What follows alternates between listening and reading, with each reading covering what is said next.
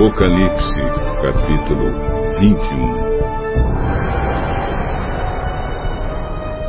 Então vi um novo céu e uma nova terra. O primeiro céu e a primeira terra desapareceram e o mar subiu. E vi a cidade santa, a nova Jerusalém, que descia do céu. Ela vinha de Deus, enfeitada e preparada, vestida como uma noiva que vai se encontrar com o noivo. Ouvi uma voz forte que vinha do trono.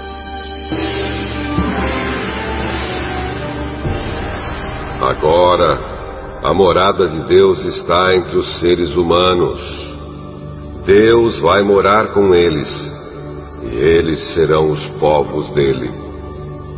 O próprio Deus estará com eles e será o Deus deles. Ele enxugará dos olhos deles todas as lágrimas. Não haverá mais morte, nem tristeza, nem choro, nem dor. As coisas velhas já passaram.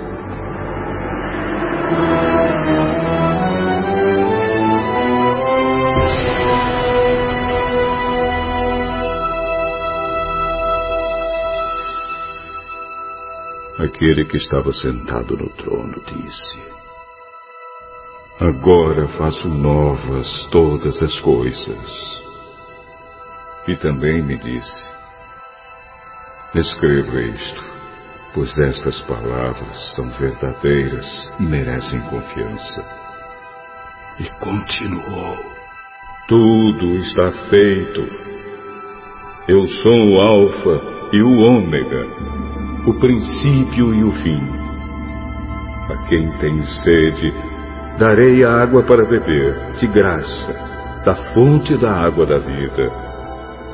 Aqueles que conseguirem a vitória receberão de mim este presente. Eu serei o Deus deles, e eles serão meus filhos. Mas os covardes os traidores, os que cometem pecados nojentos, os assassinos, os imorais, os que praticam a feitiçaria, os que adoram ídolos e todos os mentirosos.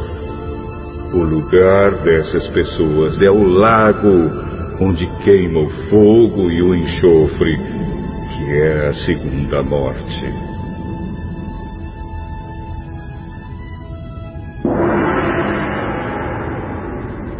Um dos sete anjos que tinham as sete taças cheias das últimas sete pragas veio e me disse: Venha, e eu lhe mostrarei a noiva, a esposa do cordeiro. Então, o Espírito de Deus me dominou, e o anjo me levou para uma montanha grande e muito alta ele me mostrou Jerusalém, a cidade santa, que descia do céu e vinha de Deus, brilhando com a glória de Deus. A cidade brilhava como uma pedra preciosa, como uma pedra de jaspe, clara como cristal.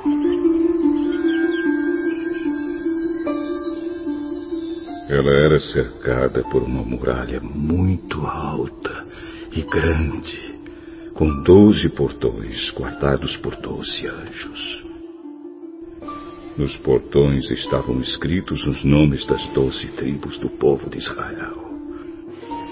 Havia três portões de cada lado: três ao norte, três ao sul, três ao leste e três ao oeste. A muralha da cidade estava construída sobre doze rochas nas quais estavam escritos os nomes dos doze apóstolos do Cordeiro. O anjo que falou comigo levava consigo uma vara de ouro para medir a cidade, os seus portões e a muralha. A cidade era quadrada, pois o seu comprimento era igual à sua largura. O anjo mediu a cidade com a vara de ouro e viu que media dois mil e duzentos quilômetros. O seu comprimento, largura e altura eram iguais. O anjo mediu também a muralha e viu que tinha 64 metros de largura, conforme as medidas comuns que o anjo estava usando. A muralha era de jaspe e a própria cidade era de ouro puro, claro como vidro. As rochas do alicerce da muralha estavam enfeitadas de todo tipo de pedras preciosas. A primeira rocha estava enfeitada de jaspe, a segunda de safira, a terceira de ágata, a quarta de esmeralda, a quinta de sardônica, a sexta de sárdio, a sétima de crisólito, a oitava de berilo, a nona de topázio, a décima de crisópraso, a décima primeira de jacinto e a décima segunda de ametista. Os doze portões são doze pérolas, e cada um desses portões era feito de uma só pérola. A rua principal era de ouro puro, claro como vidro. Não vi nenhum templo na cidade, pois o seu templo é o Senhor Deus, o Todo-Poderoso e o Cordeiro. A cidade não precisa de sol nem de lua para iluminarem, pois a glória de Deus brilha sobre ela. E o Cordeiro é o seu candelabro. Os povos do mundo andarão na luz dela e os reis da terra vão lhe trazer as suas riquezas. Os portões da cidade estarão sempre abertos o dia inteiro. Não se fecharão, porque ali não haverá noite. As nações vão trazer os seus tesouros e as suas riquezas para a cidade. Porém, nela não entrará nada que seja impuro, nem ninguém que faça coisas vergonhosas ou que conte mentiras.